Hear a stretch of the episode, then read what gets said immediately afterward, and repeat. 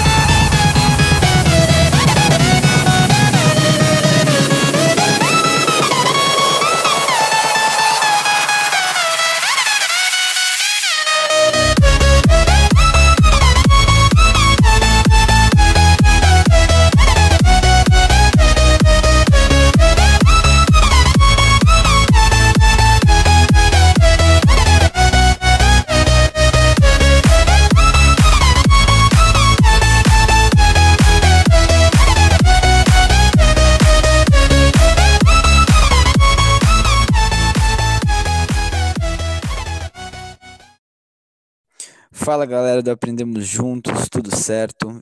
Estamos aqui para mais uma edição, eu, Pedro Galante, comandando esse programa maravilhoso e hoje a gente vai debater muita coisa interessante, principalmente no universo tático.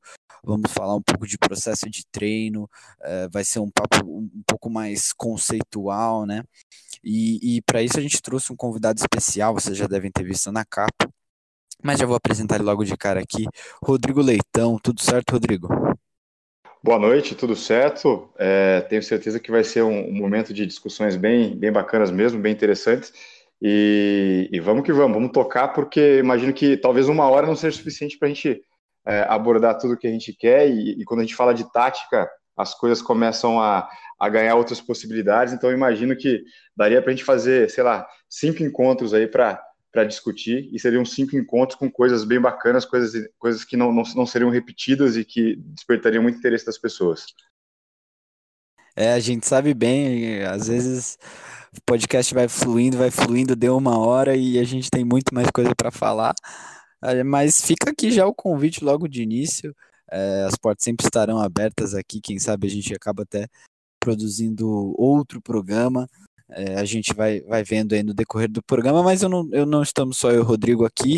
Tenho comigo Camila. Tudo certo, Camila? Fala, Pedrinho. Fala, galera do podcast. Gente, hoje é um dia que a gente mais vai querer parar para ouvir do que para falar, né? Então hoje é uma aula para todo mundo, tanto para a gente aqui que está compondo a mesa, quanto para vocês aí que estão ouvindo, e eu tenho certeza que vai ser muito bom. Sim, vai ser show de bola, alto nível aqui a discussão. E por último, mas não menos importante, ele, André Ribas. Tudo certo, André? Boa noite.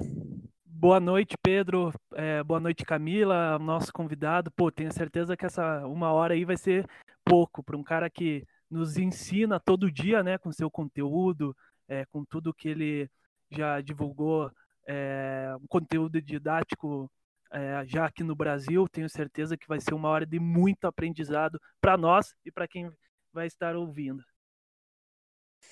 Show, show, vai ser, vai ser muito bom mesmo. Mas antes da gente começar a entrar realmente na nossa pauta, eu queria só fazer um momento do, do, do Leitão se introduzindo para a galera na, na, questão assim da sua trajetória, de como ele está inserido no mundo do futebol, porque pode acontecer de um pessoal que não, não conhece e aí ele se apresentar, né, para a gente passar essa uma hora junto aqui, conhecendo um pouco mais do nosso convidado. Por favor, Rodrigo. Tá certo. Bom, vamos lá. Eu tentei tentei chegar no alto nível como atleta, não, não consegui, né? Então terminei minha trajetória nas categorias de base e aí fui para o futsal como jogador e, e, aí acho que as coisas andaram bem melhores no futsal. Uh, mas eu queria estar tá, tá no, tá no, campo, né? E, e aí fui, para a faculdade de educação física, uh, consegui me tornar treinador de futsal e, e depois uh, no, fui para o futebol feminino. tive primeiro passei na área de para a área de fisiologia, bioquímica do exercício, é, consegui avaliar equipes do Corinthians em 99, é, com o laboratório de bioquímica do exercício da Unicamp, mas a, minha, a minha questão era, era, era o treino, era a técnica, eu queria, né, sempre, sempre na cabeça de ser treinador, então fui tentando direcionar os meus estudos, né, claro, é, na, na, área de psicologia, da própria bioquímica e fisiologia, na área de pedagogia, treinamento esportivo, para tentar me ajudar a poder ir para o campo e, e, quem sabe, é, conseguir é, a, a tirar a diferença de não ter estado em alto nível como jogador, né? E aí, é, a primeira oportunidade foi de novo no Corinthians, como observando jogos, quando o Barreira era treinador, né? A gente tinha um grupo de, de alunos da Unicamp que naquele momento fazia relatórios de jogo das equipes que vinham jogar em Campinas, né? é, é, e aí a gente ia, ia, nos hotéis tentando conversar com as equipes para mostrar os relatórios, aí, aí, aí, um dia, depois de muitas tentativas e, e nenhum retorno, quase desistindo, é, toca o telefone e, e, aí era o Corinthians, a gente vai para lá e aí começa a, a, prestar serviço bem, bem na época que a comissão técnica do Parreira estava lá, mas foi rápido, porque logo ele saiu também, né, é, para a seleção brasileira, é, e aí é, direcionei todas as minhas energias para as possibilidades que eu tinha, então é, o futebol feminino é, como, como, grande oportunidade de, de, mostrar o trabalho, e depois vou para o futebol masculino, primeira, primeira experiência no Paulista de Jundiaí, com categorias de base, e aí, daí para frente, já, já, são muitos anos, né? Paulista de Jundiaí, Desportivo Brasil, Corinthians, Ponte Preta, Santos, experiências fora do Brasil para acompanhar e para representar também o Brasil em, em, discussões, né? Com equipes como Barcelona, Manchester United, Inter de Milão. Uh, e, tam, e, aí também tentando migrar para o profissional como, como, como, assistente técnico nesse momento, né? Então, primeiro no Luverdense e depois no 15 de Piracicaba e no Ituano. É, então, resumindo é isso, e paralelamente a isso, sempre ali com, com, com o pé na universidade, tentando contribuir, né, porque, é, de certa maneira, quando a gente está na universidade, a gente sempre escuta que no esporte de alto rendimento há uma dificuldade de, de gerir né, ciência, e, e, quando eu começo a minha caminhada no futebol, eu, eu entendo que talvez o maior problema esteja na, na própria universidade, que quando é, tenta se inserir na prática, não entende bem o que está acontecendo ali, e aí, ao invés de tentar contribuir para melhorar a prática, ela acaba tentando transformar a prática em um modelo é, com, com, tudo controlado, como se fossem coisas que, que, que, fossem do laboratório, né? Então, aí quando, quando eu consigo é, caminhar no futebol e conquistar o meu espaço, eu deixo o pé na universidade justamente para tentar contribuir também para a formação de pessoas que possam entender a prática de uma outra maneira e levar realmente conteúdo é, para a prática, porque, porque, faz toda a diferença. Para mim, vem fazendo diferença, né? Os, os resultados alcançados são, são frutos, claro, de várias coisas, mas acima de tudo, de, de estudos. E, e, é, e é mais ou menos isso. Não sei se eu consegui resumir bem, mas é mais ou menos isso. É, resumiu bem, percebe-se aí, para quem não conhecia, agora já conhece um pouco mais, o, o currículo, né? E, e, agora já entrando na, na, nossa, na nossa discussão, você colocou um ponto muito interessante, você falava da universidade, quando ela se insere na prática e ela acaba tendo alguns problemas, e você tem um. um, um é, é, eu não sei se você gostaria até de falar desse jeito, uma metodologia que é sua, né? Hum, que é a periodização complexa de jogo. É, você é um dos caras que mais levanta essa bandeira, pelo menos é, de que eu tenho visto. Queria que você explicasse para a gente um pouco como funciona a periodização complexa, complexa do jogo e como implantar ela em termos práticos, né? Porque às vezes a gente tem questões teóricas muito bem é, muito bem conceituadas, conceitos complexos que, que parecem muito interessantes, mas na hora de trazer para a prática, aplicar eles é um grande desafio. Então fica aí essa pergunta. Tá certo. Bom, é, para contextualizar né, a, a, ideia de ter, de, ter uma, de, de, um desenvolvimento de uma metodologia, é mais ou menos assim. Quando, quando eu vou para a prática, ali, quando, eu, quando eu vou para o futsal, é, eu tive é, uma possibilidade, né, uma, uma, oportunidade, na verdade, dentro da universidade, de, de conviver com o professor João Batista Freire, né, que é um pedagogo do esporte é, com grandes contribuições, e, e, e na época é, é consegui proximidade com ele, consegui proximidade também com Paulo Roberto Oliveira, que era um, também um expoente do treinamento esportivo, como o professor Deco, que era um cara que já estudava ali naquele momento, ali em 97, ele já tinha muita produção na área de esporte, mas com relação a teorias da complexidade, teoria sistêmica, uh, e, e, a, e, a, Denise Vaz de Macedo, da, da, bioquímica. Então, eu peguei todo esse conjunto de coisas e falei, bom, como é que eu posso, indo para a prática, usar isso tudo de verdade para fazer alguma diferença? Porque é, escutar conversa de bar, a gente escuta o tempo todo ali para tentar explicar resultado de, de, jogo de fim de semana, de meio de semana, né? E claro, eu estava dentro do futsal, tinha vivido a experiência de atleta de futsal é, e ficava me perguntando por que, que esse treinador as coisas andaram melhor do que aquele, né? Quando, quando, quando eu jogava.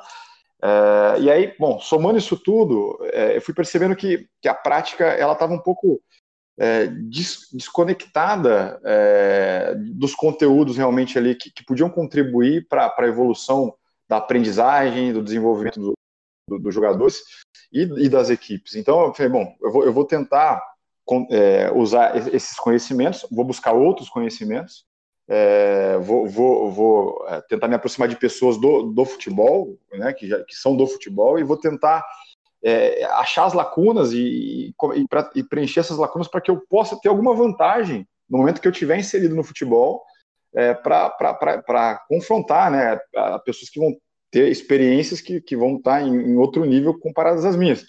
É, bom, e aí tudo começa, né? E, e eu começo a, a, primeiro informalmente fazer uma pesquisa informal, né, para consumo próprio, e depois isso vai virando uma série de pequenos projetos dentro da, da própria universidade. E aí as coisas começam a dar, dar, muito certo, né, em termos de resultados no futsal. E aí depois, quando vou para o futebol feminino, as coisas também começam a, a elas deslancham, né? é, mudam muito rápido. E aí eu vou tornando isso cada vez mais formal, até que eu passo por um projeto de mestrado, depois passo pelo doutorado, tentando de verdade, é, como objetivo final mesmo, entender por que, que se ganha, por que, que se perde e, acima de tudo, como no treinamento é, conseguir é, melhorar o máximo possível né, os, os, indivíduos que jogam ou a equipe como, como grupo coletivo. Então, a, a, tudo, tudo começou com, essa intenção prática, né? Que, que eu quero resolver o meu problema. Qual é o meu problema? Eu vou para o futebol, eu quero fazer diferença, eu, eu quero disputar com os melhores, eu quero ganhar dos melhores. Como é que eu faço? Eu não tenho a experiência que eles têm, não joguei em alto nível. O que, que eu posso ter que eles não têm? É, bom, então vou nesse caminho. E aí veio, aí, quando vem a ideia do doutorado, já já estou bem no meio do, do, do processo, é, e aí, bom, surge a ideia de uma, de uma periodização de jogo naquele momento, né? Aí a ideia, a, o, o termo periodização complexa de jogo, ele vem a seguir mais por, por conta de, de, de, de pessoas próximas ali que começam a chamar de periodização complexa por conta de das teorias da complexidade estarem muito presentes ali. Mas num primeiro momento, ele, né, quando eu fiz a primeira publicação sobre isso em 2008, eu chamei de periodização de jogo, que nada mais é do que tentar olhar o indivíduo, né, o, o, ser, o ser humano que joga, mas uma perspectiva de maximização das suas potencialidades técnicas, táticas, físicas, emocionais, é, sociais, mas sem é, desconsiderar que cada um realmente é diferente do outro é, e sem desconsiderar que para o indivíduo conseguir resolver problemas do jogo, ele vai ter soluções que muitas vezes eu não tenho, é, eu imagino outras, que você imagina outras, que o companheiro de time dele imagina outras, mas que então, como eu posso ensinar a ele que são deles e não, e não minhas?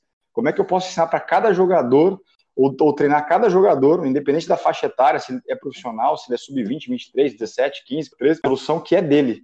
Eu não estou conseguindo me fazer claro, mas a ideia global é, ao invés de, de buscar soluções padronizadas, ao invés de buscar comportamentos padronizados, eu vou buscar no indivíduo o que ele tem para oferecer dentro das circunstâncias que ele vai ser exposto dentro do jogo. Nesse cenário todo, é, hoje eu, eu, eu, posso dizer para você assim, tem, tem muita coisa é, né, é, até, até assim, hoje, hoje dentro do futebol mesmo, no ambiente prático do futebol, as pessoas me, convidam para isso, para dar treino, para mostrar treino, porque assim, as coisas, elas caminham muito bem, caminham muito rápido nessa perspectiva de estudo que eu acabei adotando, e ao longo das nossas, da nosso debate que eu vou tentando esclarecer pontualmente algumas ideias sobre ela. André, Camila, se quiserem entrar puxar uma pergunta aí, que senão eu e o Rodrigo já falamos muito. Então vai, tá bom.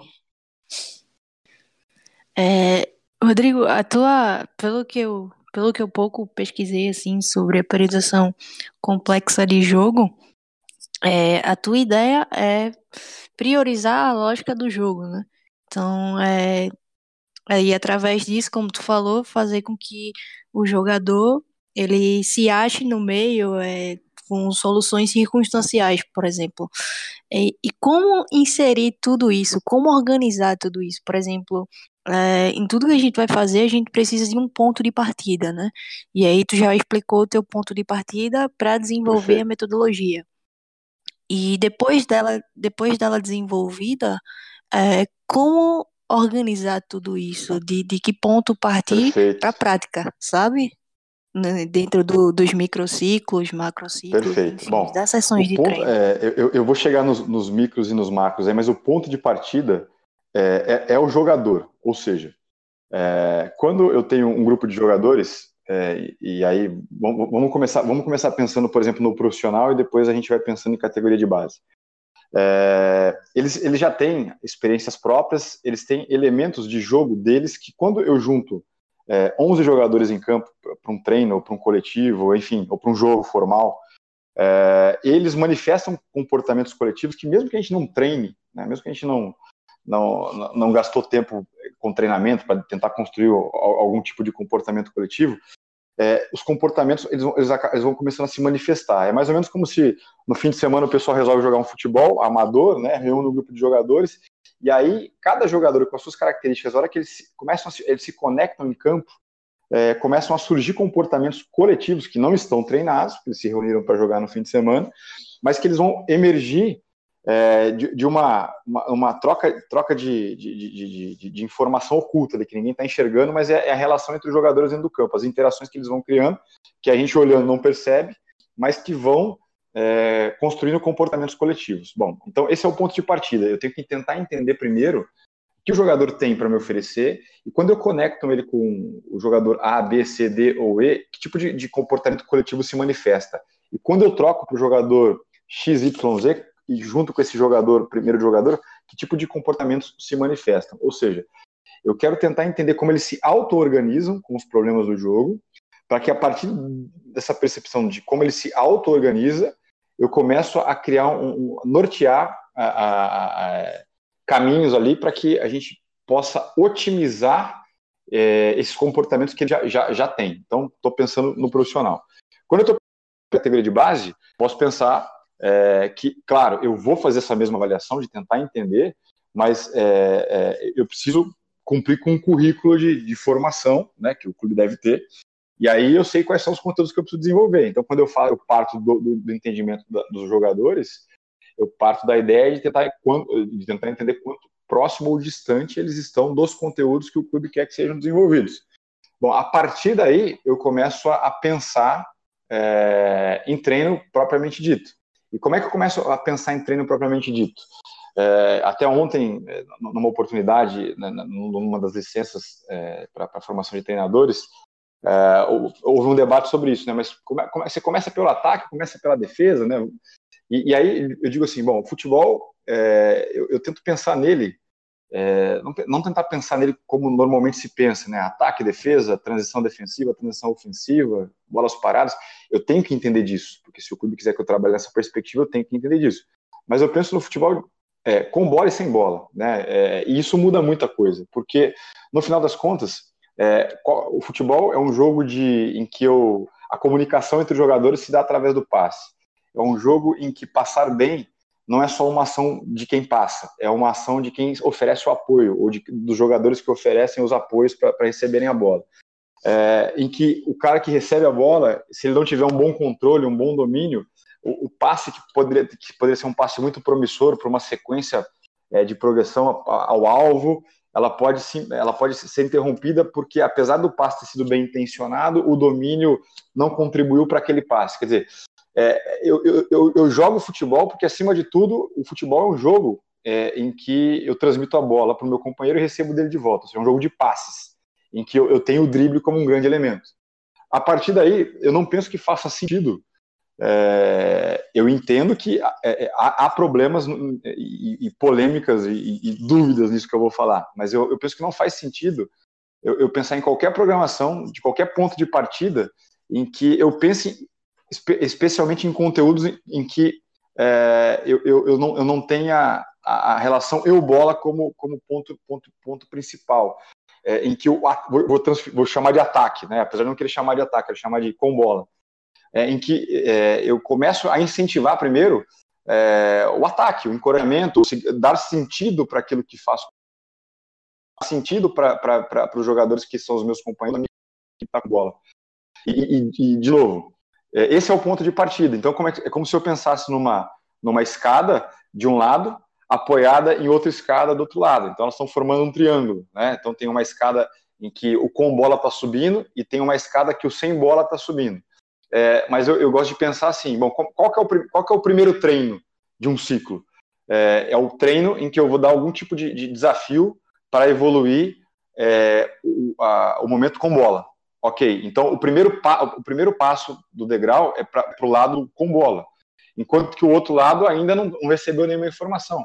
No momento em que o, o Combola é, é, desenvolve ou aprende o conteúdo que eu quero desenvolver, então agora eu vou, eu vou gerar um desafio novo para ele. Então eu vou entrar com uma informação para o sem bola, para dificultar o com bola. Quando o, o, sem bola começa a ter alguma vantagem e gerar dificuldades para o com bola, eu faço, já vou dar o próximo passo com o com bola. Ou seja, o com bola está sempre um passo à frente do sem bola, na medida em que eu quero encorajar, eu quero que se sintam bem com bola. É, para quê? para que as outras coisas todas que vão surgir do jogo, né, que vão, que nós vamos chamar de transição defensiva, de transição ofensiva, de defesa, de ataque, mas que todas elas evoluam a partir disso. É, não sei se até aí tudo bem, falei muito, podemos continuar? Não, tudo bem, tudo bem, perfeito. Tá. Eu acho que entra na questão de que tu não tem. É, eu estava assistindo uma entrevista tua e tu falava que tu não tinha um modelo como referência. Então, é, vai bem nessa lógica aí de de tu ter comportamentos com bola para que as pessoas, os jogadores se sintam confortável e ao mesmo tempo gerem uma, uma ação de oposição para que sempre tenha adaptação, né? Para que sempre tenha essa quebra e para que haja evolução. Eu acho que se eu entendi bem, certo. é nessa lógica. É né? isso mesmo. E, e aí acrescentaria o seguinte. Uh, tentando pensar que se eu estou no profissional, tem algumas coisas que eu vou levar em conta quanto mais próximo eu estou do jogo, quanto mais distante eu estou do jogo. E, e, e se eu estou pensando em categorias de base, eu também posso levar esse pensamento à, à, à tona. Mas, acima de tudo, pensando em complexidade, é, tentando entender o que, que o número de jogadores dentro de um treino, dentro de uma atividade, é, se eu estou em vantagem numérica na atividade, desvantagem, se eu tenho coringa, se eu, se eu tenho, se eu não tenho coringa, se o espaço do jogo ele é maior, é menor, se ele, se ele é um formato retangular, se ele é um formato quadrado, se ele é retangular em profundidade ou se ele é retangular em largura, é, que tipo de alvo, que direção de alvo, que tamanho de alvo que eu estou usando, que tipo de critério de êxito que eu crio na minha atividade, que tipo de restrição que eu crio nas minhas regras, se isso é bom, se isso é ruim, como é que, como é que eu coordeno o tempo, e depois eu queria muito falar sobre o tempo para poder explicar um pouco mais sobre a ideia da previsão de jogo. É, como é que eu entendo a intervenção do treinador e, da comissão técnica? Quer dizer, quando eu vou para o treino, eu estou desenvolvendo um conteúdo. Surgiu uma coisa que não estava naquilo que eu estava. É um problema que não é do treino, mas ele surgiu. O que, que eu faço? Quer dizer, faz diferença é, se eu faço uma intervenção numa, numa situação que não está programada, não faz? Então, quer dizer, são vários ingredientes que dentro dessa ideia de ter uma partida, né, um momento de partida, de tentar entender o que os jogadores têm para me oferecer quando eu vou construir as sessões de treino. Então, eu estou pensando nessas variáveis todas que eu falei para vocês agora: número de jogadores, espaço, bola, alvo, tarefa, tempo, intervenções, para ter uma manipulação de carga. E quando eu falo manipulação de carga, eu estou querendo dizer o seguinte: como é que eu estou gerando mais dificuldade para o aprendizado ou mais facilidade? Como é que eu estou gerando mais exigência para os jogadores ou menos exigência? Eu acho que eu estou falando muito, hein?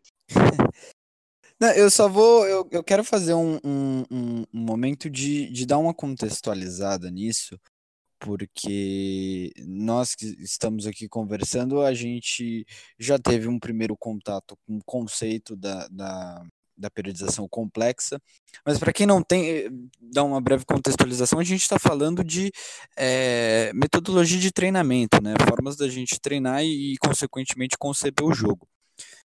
Em tempos, é, em tempos antigos, alguns anos atrás, a gente, no, no primórdio do futebol, e isso durou por um bom tempo, a gente tinha o treinamento muito condicionado à parte física, né? Treinava-se o físico e só. Inclusive no Sim, sim, no princípio Específico. havia até um preconceito de times que treinavam com bola. Isso bem no começo do futebol. Por muito tempo durou um treino que até tinha a presença da bola, sim, mas que sempre focava nessa questão física. E aí a gente vem a periodização tática, né? Do, do Vitor Frade, que o, Mourinho também é um cara que, que ajudou muito a disseminar essa ideia, que vai propor o quê? Você unir no treino todas as fases do jogo, o, o, tático, o técnico e o físico, né? Você fazer um treino que vai desenvolver todas essas características ao mesmo tempo, e aqui vai entrar uma questão muito importante que é do modelo de jogo. Todo treinamento que, que vai ser feito vai ter como objetivo, por objetivo criar um, um determinado tipo de comportamento esse comportamento ele vai estar ali dentro do modelo de jogo que a gente pode dizer que é a forma como a, a equipe se propõe a jogar, né? não exatamente como ela não exatamente como ela joga. E aí, aqui já entrando um pouco no que o, no que o Rodrigo falou também, fazendo aquilo que a Camila falou, né? Se eu entendi é mais ou menos assim.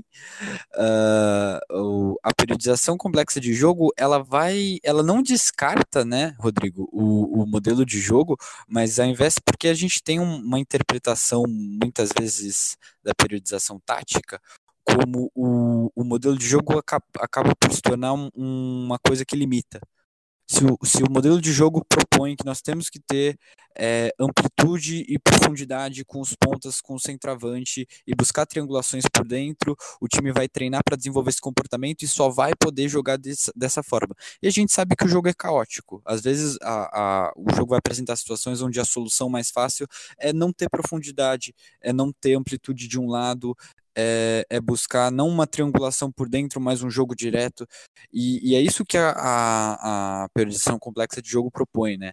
A figura do treinador, ela sai desse papel de ter um modelo de jogo, de ensinar uma forma de jogar, para tentar dar soluções, dar alternativas para que o jogador resolva os problemas. É por aí? Bom, vamos lá. Eu, eu tive, tive assim, muito contato com, com, com pesquisas e, e pessoas e, e de diversas formas, né? Tanto, tanto treinadores é, que não são, não são brasileiros, quanto pessoas ligadas à, à Universidade do Porto, é, para tentar entender um pouco, um pouco melhor a, a priorização tática. Na época que, em que comecei a pesquisar por conta de, de tentar né, ter alguma vantagem na, na, na, na, parte, na parte prática competitiva. É, e aí, ela, ela, ela, claro, ela, é, inclusive tive uma oportunidade boa, né, de, de, de, de ir, a, ir, ao Real Madrid, né, de, assistir jogo ali ao vivo, no momento que o Mourinho estava lá, uh, de ter na, naquele momento uma, uma, uma, conversa com o Rui Faria, que hoje não está mais com, com, o Mourinho, né, acho que tirou, está tá na, no ano sabático dele, se eu não estou enganado, mas enfim, para tentar entender algumas coisas que, que pudessem contribuir para o meu treino, né. É, bom, no, na, no caso da priorização eh, de, de jogo, eu, eu, penso assim, é, eu, eu, posso, eu, eu, não, eu não abro, eu, posso ter ou não ter o um modelo de jogo. Então, eu não, eu não penso é, no modelo de jogo como, como algo fim. Então, se eu tenho um modelo de jogo na, na, na, na, na ideia de treinar na, na priorização de jogo, eu tenho ele como como meio para alguma coisa, né? Então ele pode estar, tá, mas também pode não estar. Tá. Eu posso trabalhar numa outra perspectiva sem ele ter contexto, porque o, que vai me, ajudar a organizar os conteúdos de treino, é, é, o que a Camila falou logo no começo ali. É, é, é, é o que vai me, me, dar norte é a lógica do jogo, né? E não o modelo do jogo, de jogo. Então eu posso ter o um modelo ou não, mas é, se eu tiver o um modelo, ele ele ele tá como ele é uma ferramenta meio para eu chegar onde eu quero. É, e, e, esse foi o primeiro grande primeiro grande primeiro grande conflito quando eu quando eu, eu comecei a a, a levar para a prática a, primeira ideia, testar ali a periodização tática na prática, porque é, em linhas gerais o, o pensamento do Vitor Frade é, é, espetacular, mas foi totalmente pensado e desenvolvido para a equipe profissional e, e, e, assim, respondendo a um tipo de exigência, a um tipo de, de dificuldade, a um tipo de, de calendário, né? Então tinha coisas que não não não não estava conseguindo fazer caber aqui. É, mas uma delas, uma das questões era essa, né? Do, da, do, do modelo ser ter fim nele mesmo, né? Então, assim, um processo de treino ser uma, um desenvolvimento constante do modelo para cada vez mais ele ficar é, melhor, né? É, então, bom, isso já era uma, uma, uma, grande diferença. Claro, sob o ponto de vista da, daquilo que, que inspirou, é, tem muita coisa em comum, né? Porque quando você pensa em é, questões que envolvem complexidade, é, sistemas, é, teoria do caos, auto-organização, tem, tem, tem coisas ali que, que são, são comuns para explicar certas, certas opções de treino. Mas, no fundo, uh, essa, essa ideia do modelo é uma grande diferença, a ideia de ter a lógica é uma outra grande diferença, a ideia de pensar no jogador, do jogador para a equipe é uma outra diferença, e não do todo para a parte, ainda que eu queira desenvolver um todo maior do que, a, do que as somas das partes, o que eu quero, acima de tudo, é potencializar ao máximo as partes, e que essas partes conectadas gerem um todo espetacular. Uh, e isso também é uma grande diferença, porque quando eu, eu, eu penso é, no, no, no, na periodização tática, eu penso num, num, num viés do, do, do, todo à parte. Né? É, isso, isso com outros ingredientes, é, e levando em conta o que você disse, né, de tentar pensar numa preparação em que eu treino futebol, jogando futebol, né, e, e não fazendo outra coisa, mas sem descartar qualquer outra coisa, porque quando eu penso em complexidade e penso em questões que envolvem é, as, as, diversas dimensões do desempenho esportivo, é, não há nada que possa ser descartado. Eu preciso, na verdade, entender em qual contexto cada coisa é importante. Então, não descarto nada. Né? Então, é, isso, isso também é um, é um, é um ponto relevante.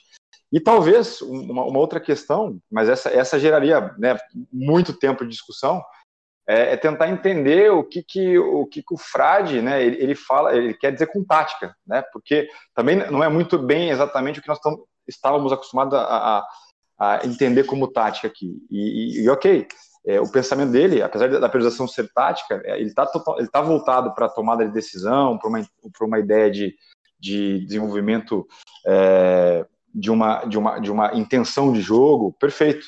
Mas, para mim, é, eu quero pensar em, em soluções individuais e globais para resolver problemas circunstanciais a partir da, da, das ferramentas que o jogador tem, e essas ferramentas são baseadas em repertório motor, em experiência de vida, em saberes diversos, enfim, em coisas que, como treinador, é, você precisa compreender para poder ir para o campo e, e, ter um treino melhor.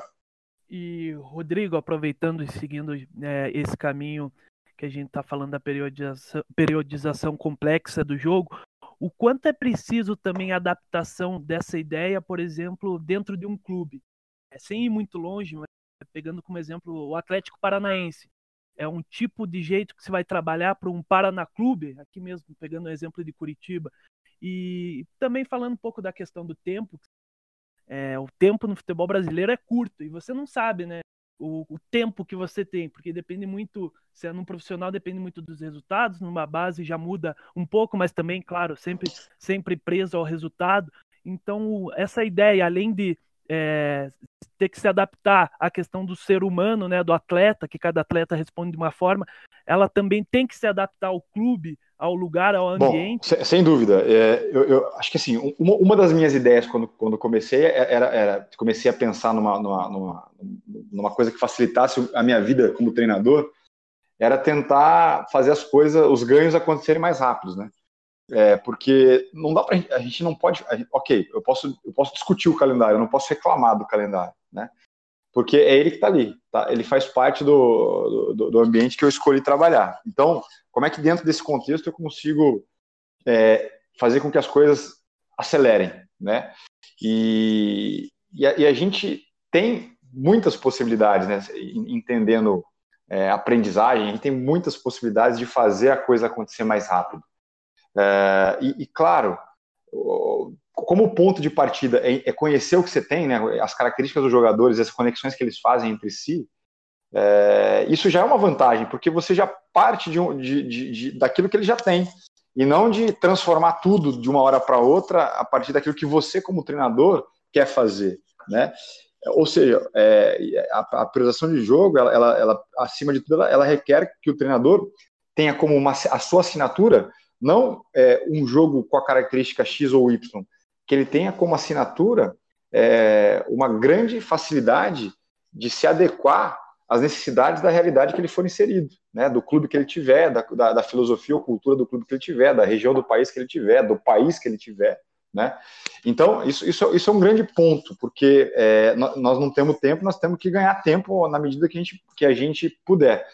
É, e aí, claro, é, partindo do que o jogador já tem, já, já, é uma forma de construir. Isso quer dizer, em, outras, em outras palavras, que talvez os clubes pudessem é, facilitar isso na medida em que, se cada clube tivesse clareza sobre é, qual o tipo de jogo que, o, que a história do clube pede, né?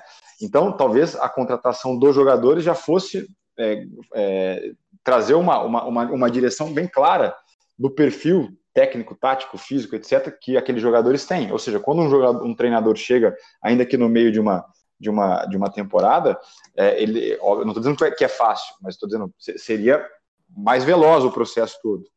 É, e acho que esse, esse é, essa é a grande questão, porque se a gente tiver um conhecimento que abarque é, questões metabólicas, fisiológicas, biomecânicas, pedagógicas, psicológicas, é, a gente consegue entender melhor como é, sobrecarregar e como aliviar. Como gastar o tanque, como encher o tanque, como deixar as coisas acontecerem mais rápido, até onde eu posso ir com cada jogador e como é que eu faço para ele rapidamente estar tá, tá pronto de novo para poder ir, ir para o jogo. E, e, isso não é trivial, porque por que, a preparação física ela foi a, o grande, a grande referência da preparação desportiva no futebol.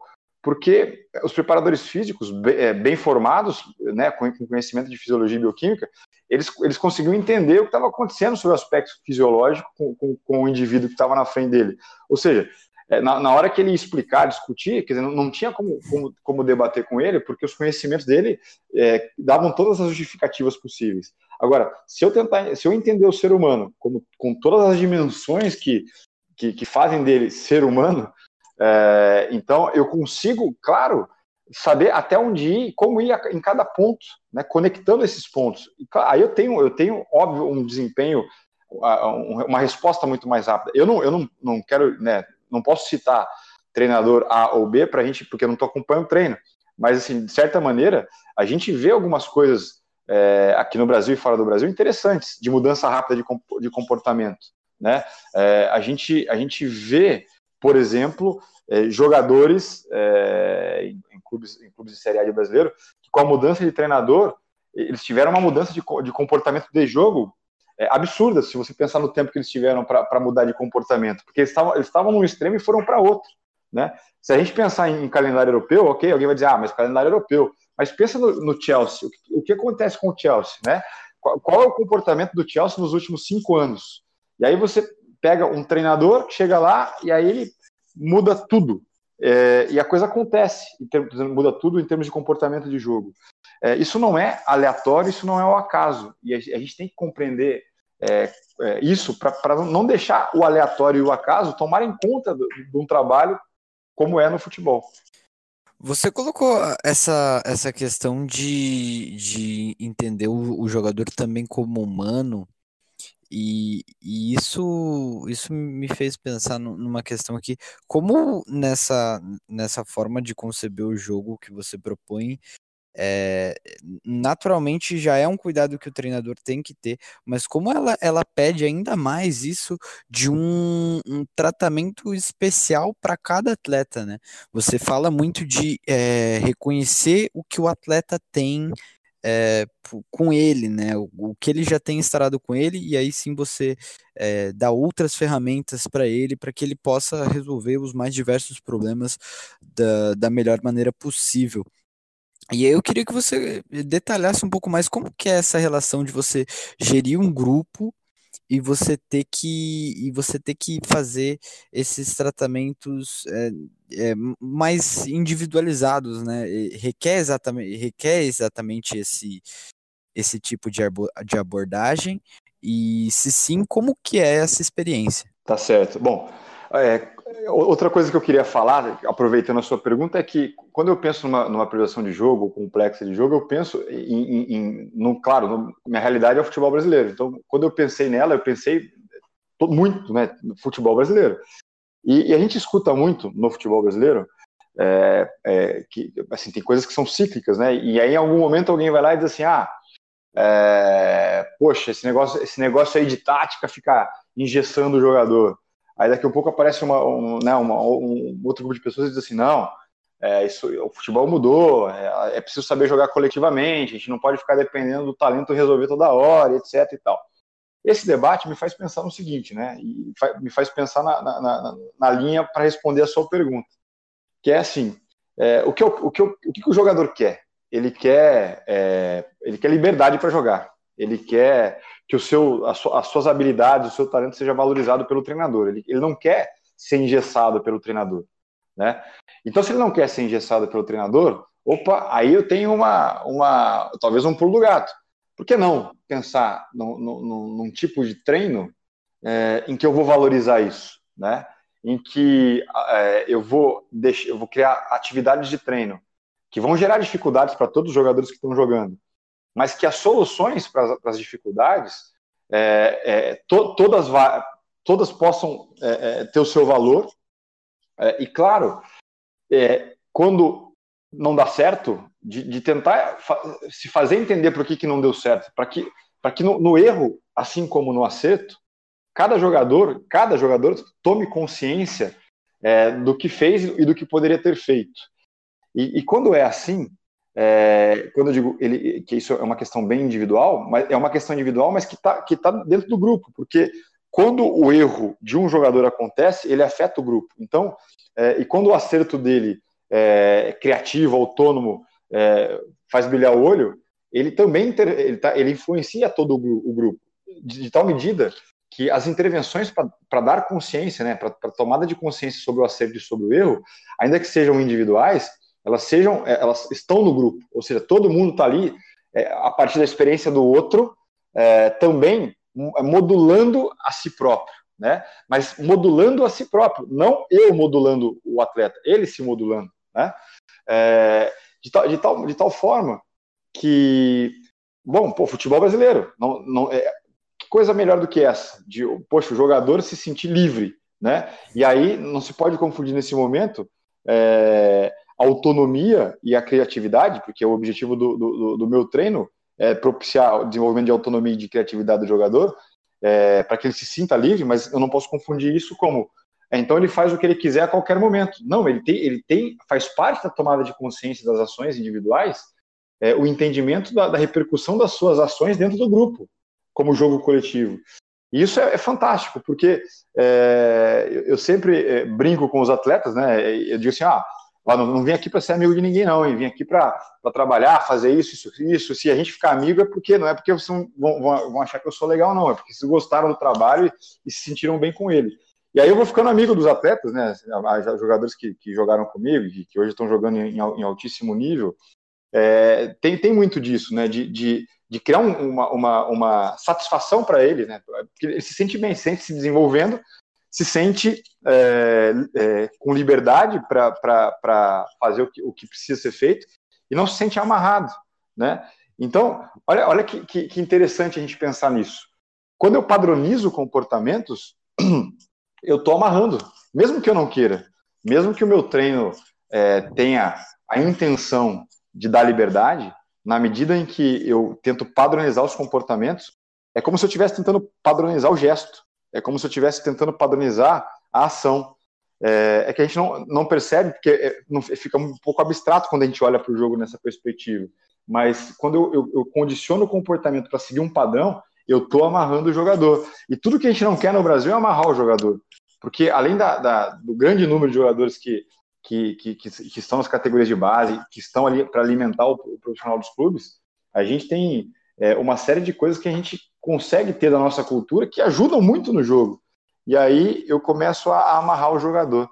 Então, não, não, sei se a minha resposta satisfeita a sua pergunta, mas eu penso que ela, ela esclarece um ponto crucial, que é, é a falta, não é, não é, não é a ausência de, de, de uma direção, mas é, é um não padrão. Eu não quero um padrão, eu quero liberdade, autonomia e criatividade. Não, sua, sua resposta é, respondeu minha pergunta, foi para além. E, e, antes de passar a palavra para Camila, eu quero trazer um, um, uma experiência que essa sua resposta me fez lembrar. É, houve semana retrasada o, o, as palestras né, do Congresso FC e, e, uma das palestras, o Eduardo Batista fez um comentário que eu achei muito interessante, eu até anotei no meu caderno, que ele dizia que o jogador brasileiro, né, é claro, é claro que é uma tendência do jogador como, como jogadores, independente de nacionalidade, mas o jogador brasileiro tem isso elevado num nível, né? o jogador brasileiro ele precisa de liberdade. Então ele contava que, que em trabalhos ali no, na Ásia tal, ele, ele, ele precisava conceber o jogo pro, pro jogador de uma forma de que ele precisava é, dar esses passos dele até o momento da finalização. E nos trabalhos que ele fazia no Brasil, esse, esses mecanismos que ele criava, ele visava levar o jogador até o último terço, porque ele sabia que a partir dali o jogador ele ia ter, é, ele não precisaria dar, dar mecanismo, porque o jogador teria dentro dele é, um leque suficiente de possibilidades para achar a melhor resposta e concluir, né? Então, acho que isso conversa muito com essa resposta que você deu de, de dar liberdade para o jogador. É, é, é, é, recentemente, eu e o Eduardo, a gente teve numa, uma experiência é, pela, pelo, por um, um, projeto da CBF com a FIFA, nós viajamos para Cuba, é, ficamos ali alguns dias para é, desenvolver algumas, alguns, alguns conteúdos com os treinadores da, da, seleção cubana, dos times profissionais de Cuba, e ele me contou essa história, né? Porque foi uma, um dos temas que a gente levou para debate lá.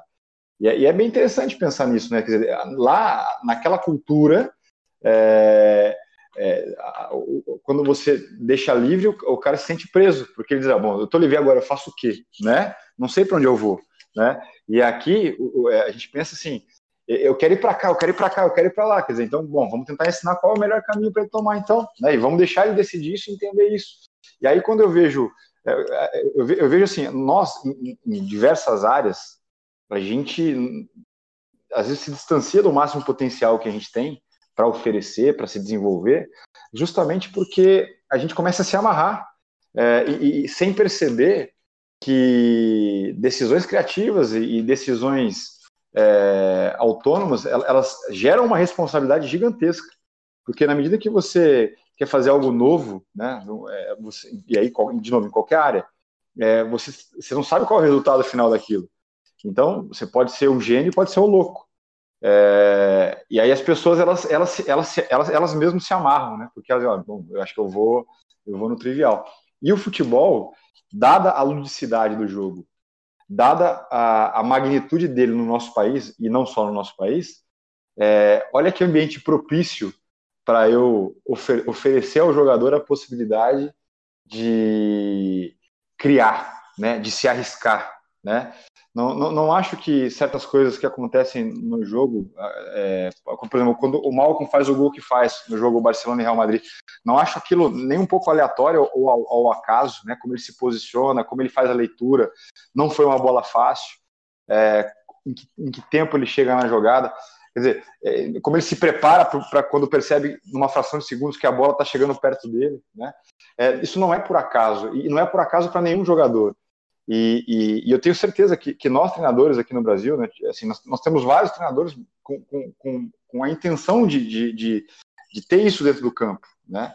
É, agora, claro, é, a minha intenção lá no começo foi como é que eu organizo isso processualmente, como é que eu crio um processo para isso, ainda que seja, pode ser um processo é, de início, meio e fim de treino, mas pode ser um processo de uma semana, de 15 dias, de um mês, de um ano, quem sabe de 10, não é?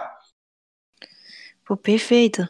Dentro disso que vocês falaram, é, eu estava aqui escutando, anotei algumas coisas, é, e aí eu não sei se o Rodrigo vai concordar comigo, mas hoje eu vejo, principalmente aqui no Brasil, a gente se distanciando um pouco das características dos nossos, dos nossos jogadores, principalmente os oriundos da pedagogia de rua. Né? Então a gente tem muita individualidade, a gente tem muita criatividade, a gente gosta de liberdade. E aí eu vejo essa distância. Não sei se é devido às nossas metodologias ou ao processo de treino, que às vezes não é adequado, e, não sei, não sei ao certo dizer o motivo. E aí eu ia perguntar para o Rodrigo, é, a gente enxerga, a gente ainda enxerga o nosso jogador dessa forma, pela perspectiva da pedagogia de rua, ou mesmo a gente enxergando o jogador a gente não consegue operacionalizar isso nos treinos, nas sessões de treino. Que, por exemplo, às vezes os, os treinadores que seguiam por modelo de jogo, eles ingessam, às vezes, até sem querer esse modelo. E aí fica o modelo tão amarrado que o jogador, às vezes, ele toma uma decisão diferente do que estava no modelo, vamos dizer assim, mas que resolve o problema do jogo. E aí o treinador por vezes, é, é, fala lá com o cara, ó, da, da, da, próxima tu pode voltar para jogar dessa forma e tal. Eu, eu já vi bastante disso acontecer, do cara resolver lá o problema que o jogo pediu, mas depois o treinador chegar nele e falar assim, ó, lembra do nosso plano de jogo. Mas, ora, o cara resolveu o problema. Então eu queria saber a tua opinião sobre, Rodrigo. Perfeito. Bom, eu, eu, vou, eu vou, tentar destacar três pontos aí para responder a pergunta. É, o primeiro deles, é, eu acho que, de certa maneira, é, a gente acaba uh, tentando, tentando. A gente tem boas ideias às vezes, né? Vai levar para o campo boas ideias. E agora eu vou tentar falar um pouco mais da, da, da, categoria de base. E isso acho que se aplica. O que eu vou falar se aplica mais às categorias de base. Então a gente tem bastante gente é, é, estudando e tentando levar coisas diferentes para a prática, mas eu acho que é, é há uma dificuldade, às vezes, de, de, de, de entender aquilo que se está tá fazendo, então fica muito um copia e cola, né? E aí, é o que você falou, às vezes, às vezes tem a intenção de fazer coisa né, aberta, livre, é, mas sem querer acaba amarrando, né? Justamente por, por, por talvez não entender bem de, do que o que é o processo. Porque uma coisa é entender um exercício, é entender é, a, o controle de uma carga, mas entender o processo, como é que eu conecto as coisas, né? Isso, isso não é não é muito muito fácil. É, isso traz um, um outro problema, né, ainda sobre o primeiro item que eu quero dizer dos três que eu quero falar, é, traz um problema que é o seguinte: a gente, é, e aí é, é uma, uma coisa para a gente pensar mesmo, para quem estiver ouvindo depois, pensar muito sobre isso. A gente é, tende a colocar todo mundo sempre no mesmo, no mesmo, no mesmo pacote. Né? Então, por exemplo, é, os estudiosos do futebol. Então, bom, os estudiosos do futebol têm essa característica. Não, é, é tem os bons, tem os ruins, tem os que entendem, tem os que copiam e colam. Ah, os, os, os boleiros, tem os bons e os ruins. Então, assim, ao invés de a gente separar em é, é, estudou, jogou, a gente tem que separar em bom e ruim. Por quê? Porque, de certa maneira, esse copia e cola, às vezes, faz o caminho, é, desculpa, gera o problema inverso ao que se queria solucionar. É, ao invés de melhorar o jogo, fazer o jogador se desenvolver, a gente vai, é, pode formar jogadores de uma forma pior, né? Por quê? Porque aí vem o segundo ponto. Por exemplo, eu, eu não sei é, agora aqui, vou, vou, vou cometer uma indelicadeza agora. Eu queria saber de vocês aí agora, para eu poder concluir meu pensamento, é, qual é a idade de vocês, de cada um de vocês? Eu tenho 24. Eu tenho 15. 22. Vamos lá. Olha só, eu tenho 41. Olha a distância. Olha a distância. O que, que, isso quer dizer, Rodrigo? Quer dizer o seguinte: é, é, até é uma fala que, uma reflexão que o Leandro Carnal faz, né? Que para alguém que nasceu, por exemplo, vai, em 1985, uh, imagina que para aquela pessoa, em 1985, é, ela, ela dormiu, né? Entrou em coma é, e acordou, sei lá, em em 2002, ou sei lá, em 2002, 2000, 99, e alguém diz para ele assim, ó, o fulano de tal mandou um torpedo para você, né, enquanto você estava em coma dormindo, né? Cara diz assim, um torpedo? Mas como assim um torpedo? Um torpedo que é uma bomba, né? Porque, porque a, a, a abstração é, do conceito é, é, totalmente diferente da, da, da para quem dormiu em 1985 e acordou em, em 2000. O que eu quero dizer com essa, com essa reflexão que o Leandro Carnal faz é que, por exemplo, para quem tem 15, 21, 24, 25, 30, 40, cada um de nós, a, a gente pode ter, ter ideias parecidas por uma série de coisas, mas a gente já encontrou o mundo, cada um de nós encontrou o mundo de um jeito diferente. E o fato de encontrar o mundo de, de cada vez de um jeito diferente faz com que a gente aprenda de maneira diferente, a gente é, conduza a vida de maneira diferente e a gente reaja às mesmas situações de maneira diferente o que eu vou falar não é novidade para ninguém, né? Você pega uma criança, tem uma filha de 3 anos, é uma criança de 3 anos, ela nasce, ela nasce com um chip no cérebro, então ela, ela mexe no controle remoto, ela mexe no smartphone, ela mexe no tablet, sem ler o manual, quer dizer, que manual? Não tem mais manual, mas na minha geração tinha manual, né? Eu, primeiro eu abro a caixa, tiro o produto, vou ler o manual e depois eu vou tentar operar o produto. Vocês todos aí já são de uma geração que, para que manual? Né? Agora imagina, com 3 anos de idade, sai mexendo. É, o meu pai ele precisa de, de ajuda para poder mexer com, com, com, o aparelho de telefone dele quando a, a, aparece um recurso novo. O que, que eu estou querendo dizer com isso? ainda na pergunta que a Camila fez, é que nós, é, a, a, ainda que nós tenhamos problemas distintos hoje, acho que a maior questão é que nós temos jogadores diferentes hoje. Os jogadores, eles, eles são de uma geração diferente, é, em que a linguagem é, operacional, em que a abstração da informação é totalmente diferente. É, é e aí não é o Rodrigo que está falando, né? Tem pesquisas na área de, de, de, pedagogia investigando isso, né? As gerações, que cada uma delas tem como característica. Ou seja, os nossos jogadores hoje, é, são diferentes do que eram há 10 anos e serão e daqui 5 serão diferentes. E a velocidade disso é cada vez maior. Então, se antes eu precisava de 15 anos para encontrar uma diferença de geração para outra geração, às vezes hoje em dois anos já mudou tudo. É, bom, nesse contexto, é, qual é o grande problema? Às vezes a gente trata do, do, jogador de hoje como se ele fosse o jogador de ontem. E isso é um grande problema pedagógico. Né? E isso vale no, num time profissional. Você imagina, num time profissional, tem times é, jogando Série A de brasileiro é, o ano passado, com um jogador inscrito com 17 anos e, e, na mesma equipe jogador de 35. Né? O que, que isso significa em termos de, de entendimento de treino? O que isso significa para quem comanda, para quem constrói o exercício? Né? Tem, há, há de se refletir sobre isso. E, e, esses dois primeiros pontos me levam ao, te, ao, ao terceiro ponto, que quando eu pego, a, a, o, às vezes, o, o, desconhecimento sobre o que se quer fazer de fato, né, e, a, e aí eu acabo engessando, é, o não entendimento de quem, de quem é, o, é, o, é o indivíduo com o qual eu trabalho, é o atleta, é, me fazem pensar, por exemplo, que é, a ideia da pedagogia da rua, ela, ela, ela é uma ideia que ela tenta ser decodificada para a realidade do clube, porque se a geração hoje é diferente, se o, se o, jogador chega com um repertório motor diferente do que chegava antes. Hoje ele, a criança não sobe mais nave, não pula, não pula muro, não brinca de pega-pega na rua, não joga pelada descalço, aquela coisa toda. Quer dizer, é outro jogador, então eu preciso tentar o que a pedagogia tinha, que dava para o jogador, que me trazia ele pronto em certos aspectos, o que eu preciso construir agora dentro do meu trabalho para resgatar aquilo. E, e, eu penso que apesar do discurso ser muito nessa direção, de que ó, Aqui nós estamos tentando resgatar os conteúdos da pedagogia da rua, etc. Mas na rua você era livre. E, e a sua liberdade, ela era tolhida no, no, momento em que você tinha uma grande vantagem. Então, por exemplo, ah, esse time está muito forte. Então vamos mudar o time, vamos tirar esse jogador, vamos botar para cá. E, e, havia um remanejamento. É, ah, vamos fechar mais o golzinho desse time aqui, porque o outro, o outro, o outro time está mais forte. Então, é, aqui vai, vamos dar um pouquinho mais de dificuldade. Ou seja, a, a, tirar a liberdade não era amarrar o jogador, era dar um desafio novo para ele. E hoje, quando a gente quer dar um desafio novo, a gente tira a liberdade.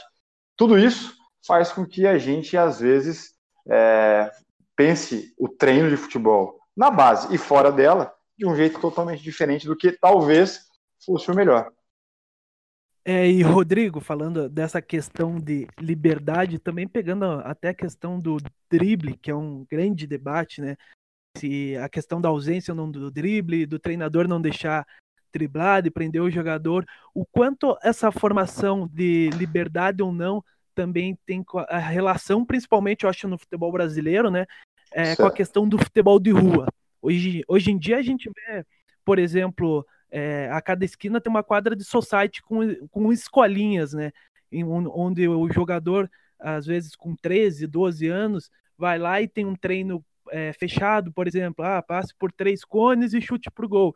É, não tem aquela liberdade de estar numa rua, é, chutar na parede, é, fazer as regras do jogo dele. O quanto isso também influenciou e vem influenciando também no futebol brasileiro. Ó, eu, eu penso, por exemplo, se, se eu quero que o meu jogador passe mais rápido a bola, é, eu, eu, eu, não posso, eu penso que eu não posso construir atividades de treino que é, obriguem ele a fazer isso, no sentido que a regra vai obrigar. Então, por exemplo, eu faço uma atividade em que eu vou dizer para ele, ó, você tem só dois toques, e aí e, e você não tem mais do que dois. Bom, aí tem uma, uma situação em que ele, ele poderia ter, precisava do terceiro e não, não tinha, enfim. É, eu quero que ele dê dois toques se a exigência circunstancial é, é, propuser isso a ele. Ou seja, ao invés de eu criar uma regra que diga, olha, só pode dois toques, eu quero criar uma regra em que a atividade fique com tanto, tão dinâmica, com tanta pressão de tempo e de espaço, que daqui um pouco ele acaba tomando ações mais rápidas no jogo, mas por quê? Porque ele decidiu fazer isso, não porque a regra obrigou. Né? Ou seja, quando ele resolver, quando ele, ele, ele tiver que driblar, ele vai driblar, porque ele tem o drible pra, como, como opção. Porque a regra dá o drible para ele também, né? Isso é uma coisa. A outra coisa é que, de certa maneira, a gente, é, num passado não muito distante, a gente associou o drible muito a, a, a, um, a, um, uma habilidade não funcional, né? Então, ah, malabarista, não. O drible é importante. Se, se, ele é funcional, ele é muito importante. E a gente tem que investir nisso, né? Porque é, o driblar funcional é o driblar que desequilibra o adversário, é o driblar que vai gerar uma, uma possibilidade real de, de conquistar um espaço importante no campo, ou de chegar próximo do gol, ou de fazer o gol, né? E isso, é, eu, eu acho que a gente vai perdendo na medida em que a gente começa a, a ter restrições em treino, na medida em que a gente é, entende do jogo coletivo e esquece que, que, as soluções individuais elas elas elas podem trazer surpresas para a gente, né? É, e, e, o drible passa muito por essa essa surpresa, porque eles são inusitados, né? Muitas vezes, é, porque quando o jogador pensa em driblar, ele ele está ali no momento, ele ele tem a noção do seu próprio repertório, das suas possibilidades, dos seus desafios, né? Quem está do lado observando já não está vivendo a mesma percepção, né? E, e, e nós temos que, que, nos preocupar com isso, né? Nos preocupar em, de certa maneira, estimular essa percepção de quem está com a bola, ao invés de limitar é, a, a, ação de quem está com a bola. É, mas isso não é fácil. Por que, que não é fácil?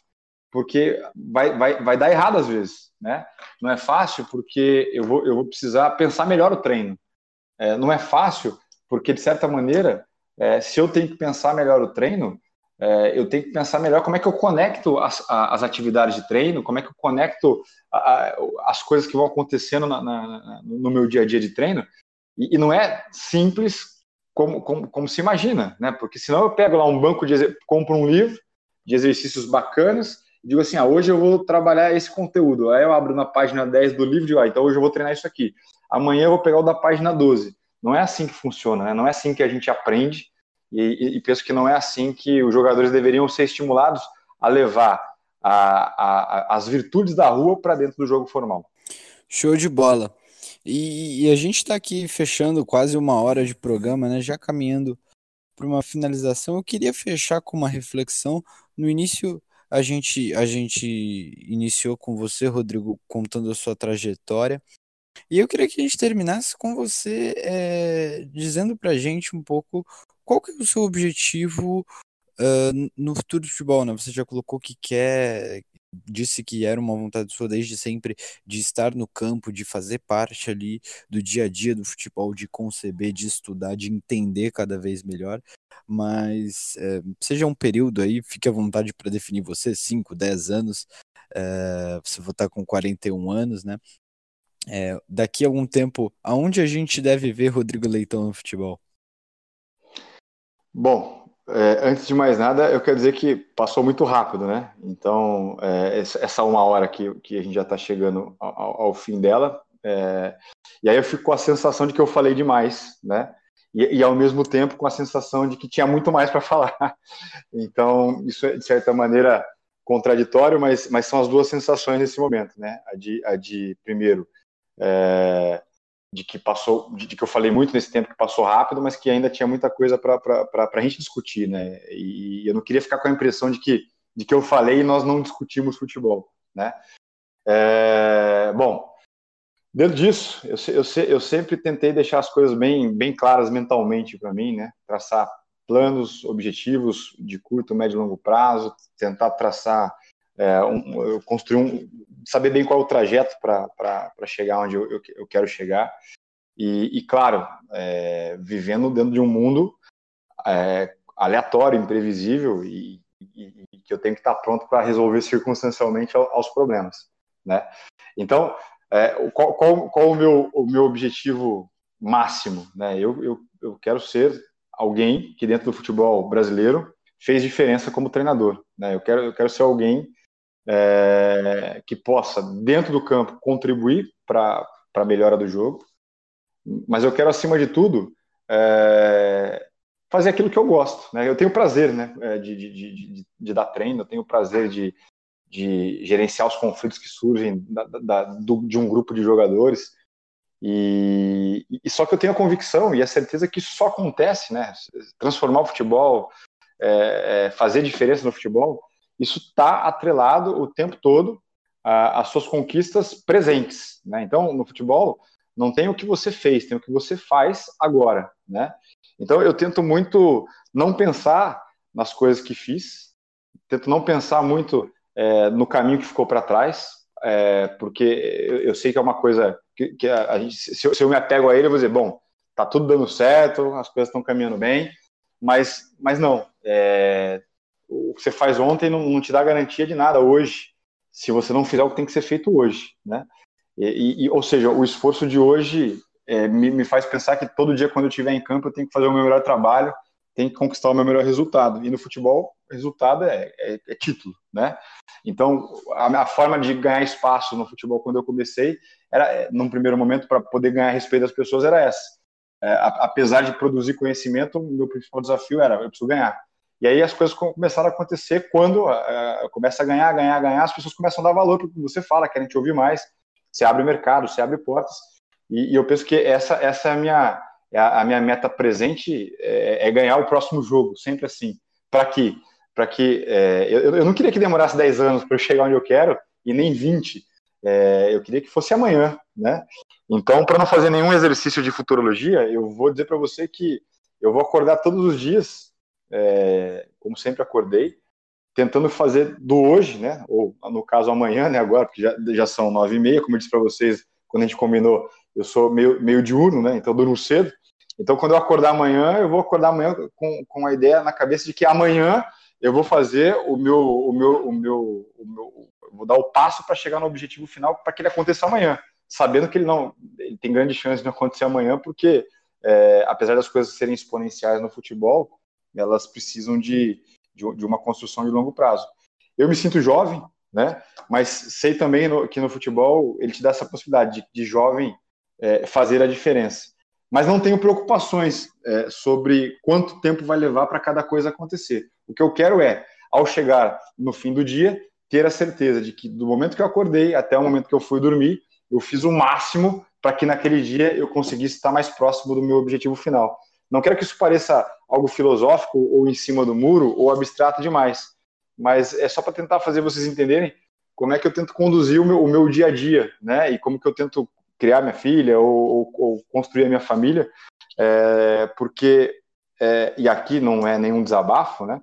Mas é, a gente vê um monte de coisa acontecendo no futebol é, com pessoas muito mais é, representativas do que eu, é, e a gente às vezes passa batido, né? A pressão que a pessoa sofre, a besteira que alguém falou na TV, é, uma matéria mal colocada, o quanto que isso impacta na família de cada um, né? E aí a gente só vê a, imagem do super-herói ali na televisão, né? Ganha conquistando o título, mas não entende que, que tem coisa que está acontecendo ali que é, transcende é, o personagem, né?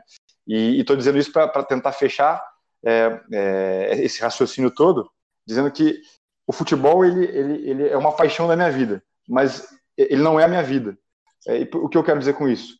É que é, família em primeiro lugar, bem-estar é, das pessoas que eu amo em primeiro lugar, e dito isso, é, concluo que nunca farei nada que possa ser prejudicial à, família, ao, ao, amor familiar, é, a favor do futebol. É, às vezes a gente tem que tomar decisões que, que que vão constranger a família, que vão gerar uma, uma dificuldade na criação da, da, da criança. E, e, não, acho que para mim futebol, assim como é o modelo de jogo, na periodização de jogo, o futebol para mim é meio. Para quê? Para desenvolvimento pessoal. É isso que eu tenho na minha cabeça. Desenvolvimento pessoal. Muito legal sua resposta, cara. É... Eu acho que, que você foi perfeito. A gente ama o futebol, a gente vive o futebol, mas é, só, só o jogo ali não é muito pouco. A gente precisa entender tudo que tudo que tem no meio disso e, e tudo que tem fora disso também, né? É uma hora que passa muito rápido e, e, eu compartilho do seu sentimento. A gente falou de muita coisa aqui, uh, muito conteúdo, mas ao mesmo tempo eu olho para nossa pauta. A gente levantou algo próximo de, de 12 pontos e a gente tocou em, em 3, 4 por aí, né? Mas fica um convite, então, para uma, uma segunda oportunidade de você vir aqui. A gente fica muito feliz de te receber sempre e a gente discutir esses outros pontos que, que faltam na nossa pauta e, e, e, outros pontos que podem, porventura, não estar na nossa pauta que a gente planejou, né? E, e a gente torce muito por você, pelo seu sucesso. Você é uma referência pra gente eu falo que eu tô, eu tô toda semana quase vendo você ali no, no computador, na tela, nos cursos da Universidade do Futebol, e é muito legal estar aqui agora conversando, trocando ideia mesmo. E, pô, muito obrigado por, por ter aceitado o nosso convite, por ter participado. A gente já vai caminhando para o momento de despedida e é isso aí, cara. Se quiser se despedir do pessoal, agora é a hora. Legal. Bom, eu, quero só me, me, desculpar então, né? Se a gente andou tão pouco nos pontos aí, né? Do, do, dos itens que estavam estabelecidos, então né, me desculpar isso, com vocês aí. Pô. A gente tem que a gente tem que se aprofundar mesmo e porque surge uma dúvida e uma dúvida leva a outra e a gente puxa um exemplo daqui e, e, é assim que tem que ser mesmo. Longe de, como, como eu falei, a gente, a gente não pode se limitar pelo que a gente se propõe. Às vezes Uh, como, o próprio, como a própria periodização complexa de jogo, às vezes a situação ali acaba. A gente acaba buscando outra saída, né? Tá certo. E a gente redesenhou a pauta, né? E o que foi o mais legal de tudo. Assim como a gente se adapta ao elenco que a gente tem e o elenco se adapta àquilo que a gente pensa, a gente também foi redesenhando a pauta e a gente só tem a agradecer, Rodrigo. Não, eu que agradeço e, e sim, me coloco à disposição para a gente é, criar novos momentos aí de, de, de debate. Começando às oito e meia é tranquilo, porque aí eu durmo cedo depois, não, ah, bom demais, acordo cinco da manhã. Não sei qual é a rotina de vocês, mas é, quando eu tinha idade de vocês, acho que a minha rotina era dormir, sei lá, uma, duas da manhã, acordar um pouquinho mais tarde, porque trabalhava mais tarde, tinha mais pique para a noite, enfim.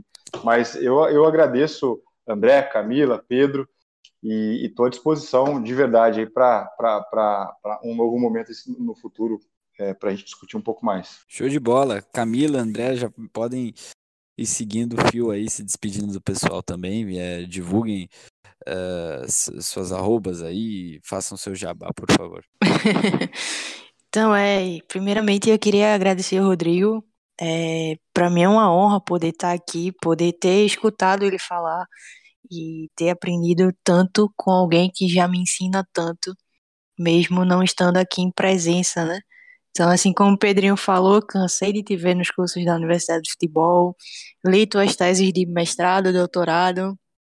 Então, é uma referência pra gente, pro futebol brasileiro, e eu sinto falta disso, inclusive.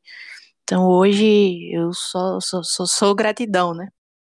Então, muito obrigado pela oportunidade, agradeço o Pedrinho, toda a galera do MW, ao Rodrigo por toda a paciência, toda a explicação. É, também fico com o mesmo sentimento de que a gente poderia falar mais, mas esse falar mais eram horas de conversa e a gente não tem tanto tempo assim. Mas muito obrigado. Quem quiser me seguir, eu tô meio afastado, eu tô fazendo estágio aqui na Ferroviária de Araraquara. Tô meio afastado das redes sociais, mas de vez em quando eu comento alguma coisa sobre a experiência. Então, para quem quiser, arroba Camila Veira no Twitter. E é isso aí. Muito obrigado, galera. André? Bom, primeiro, primeiro agradecer ao, ao MW, né, por estar tá dando essa oportunidade pra gente. É, agradecer ao Pedro, a Camila e principalmente ao Rodrigo, é, porque a exemplo da Camila, que tem um sonho, né, o objetivo de virar técnica, eu já tenho outro lado, o lado mais da imprensa, do jornalismo, e mesmo assim o Rodrigo segue sendo uma referência. Até porque é complicado a gente acompanhar o dia a dia de uma equipe que eu digo, acompanhar os treinos, o desenvolvimento. E um papo como esse me faz refletir bastante em questão de do futebol em geral, a questão dos treinamentos, metodologia, e eu acho que é cada vez mais importante que nós da imprensa, principalmente do, da imprensa esportiva, tenha esse conhecimento e essa oportunidade de estar tá conversando, de entender como que é o, futebol, o dia a dia, né? O verdadeiro dia a dia. Então é, é uma oportunidade única e que deu para aproveitar bastante com o Rodrigo. Para quem quiser me seguir lá no Twitter, André underline Freze, F-R-E-H-S-E, e estou com os textos sobre Atlético do Thiago Nunes, Coritiba e o Paraná lá no MW Futebol. Valeu, Pedro. Valeu, André. Agora vou me despedindo eu, Pedro Galante. Fico muito feliz por, por estar aqui. É, agradecer ao projeto MW pela oportunidade, o Rodrigo mais uma vez por ter vindo, André, Camila por terem participado também. Quem, quem quiser me seguir nas redes sociais, no Twitter eu tô com Pedro17Galante, no MW toda semana analisando o São Paulo Futebol Clube, também no, no canal do YouTube do MW Futebol, uh, testando, é um canal novo, a gente está testando, fazendo experiências ali e, e é muito importante que você se inscreva para acompanhar todo esse processo e agradecer a todo mundo que ouviu, né? No final das contas, tudo aqui é feito para vocês, todo esse, esse conhecimento, essa, essa discussão é para a galera que está ouvindo e, e lembrem-se sempre do nosso lema que nós aprendemos juntos. Um abraço.